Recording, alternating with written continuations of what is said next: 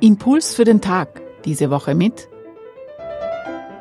Marlene Kreuhofer und ich spreche mit Theologin Alexandra Palkovic über das Evangelium des Tages. In der heutigen Bibelstelle wird Jesus gefragt, warum seine Jünger nicht fasten.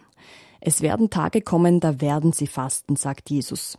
Vielleicht fastet der ein oder andere ja nun auch gerade.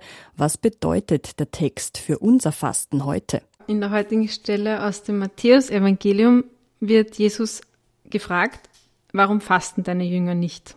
Jesus antwortet darauf nicht direkt, weil so und so, sondern mit einer Gegenfrage. Und zwar sagt er, können die Hochzeitsgäste trauern, solange der Bräutigam bei ihnen ist? Er bringt also einen, einen Vergleich mit Hochzeiten ein. Und das ist was, an das auch wir gut anschließen können. Bei Hochzeiten wird eindeutig nicht gefastet, sondern bei Hochzeiten, äh, Hochzeiten sind ein Fest, man tanzt, man isst, man feiert.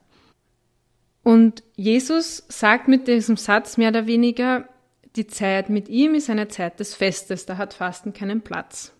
Aber dann sagt er noch, es werden aber Tage kommen, da wird ihnen der Bräutigam genommen sein, dann werden sie fasten. Wir sind jetzt eben nicht in einer Hochzeit, in einer Festzeit, sondern in der Fastenzeit. Und ich denke, das ist eine Zeit, die uns Raum gibt, uns fürs Fasten Zeit zu nehmen. Also wir sind sozusagen dazu eingeladen, uns mal dem Fasten zu widmen. Das Wort Fasten heißt im engen Sinn Nahrungsverzicht. Also man verzichtet auf bestimmte Speisen, auf, auf bestimmte Getränke, äh, man isst weniger. Und ich denke mir auch dieses Fasten im engen Sinn, der Nahrungsverzicht, kann eine Rolle spielen, kann wichtig sein. Im Hintergrund steht, dass man die Reflexionszeit, die die Fastenzeit sein kann, also wo man über sein eigenes Leben nachdenkt, wo man sich auf Ostern vorbereitet, dass man das, wenn man auf Nahrung verzichtet, auch körperlich ausdrückt.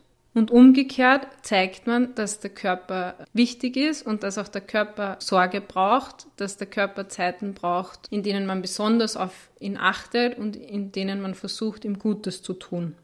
Man könnte sagen, im Hintergrund ist, dass der Mensch als Ganzes auf dem Weg des Glaubens ist und dass auch die körperliche Dimension sehr wichtig ist. Das heißt, im Vorbereitungsweg auf Ostern spielt es auch eine Rolle, wie wir mit unserem Körper umgehen.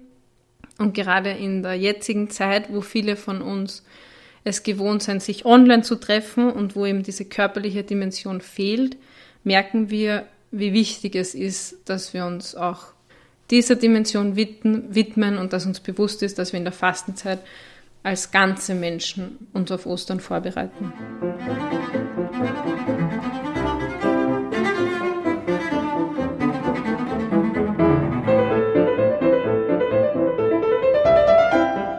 Impuls für den Tag diese Woche mit Theologin Alexandra Palkovic. Sie arbeitet im Fachbereich für Sozialethik der Katholisch-Theologischen Fakultät der Universität Wien.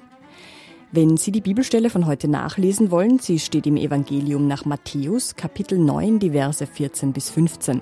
Einen Link dazu finden Sie auf unserer Homepage radioklassik.at. Dort können Sie den Impuls für den Tag auch nachhören.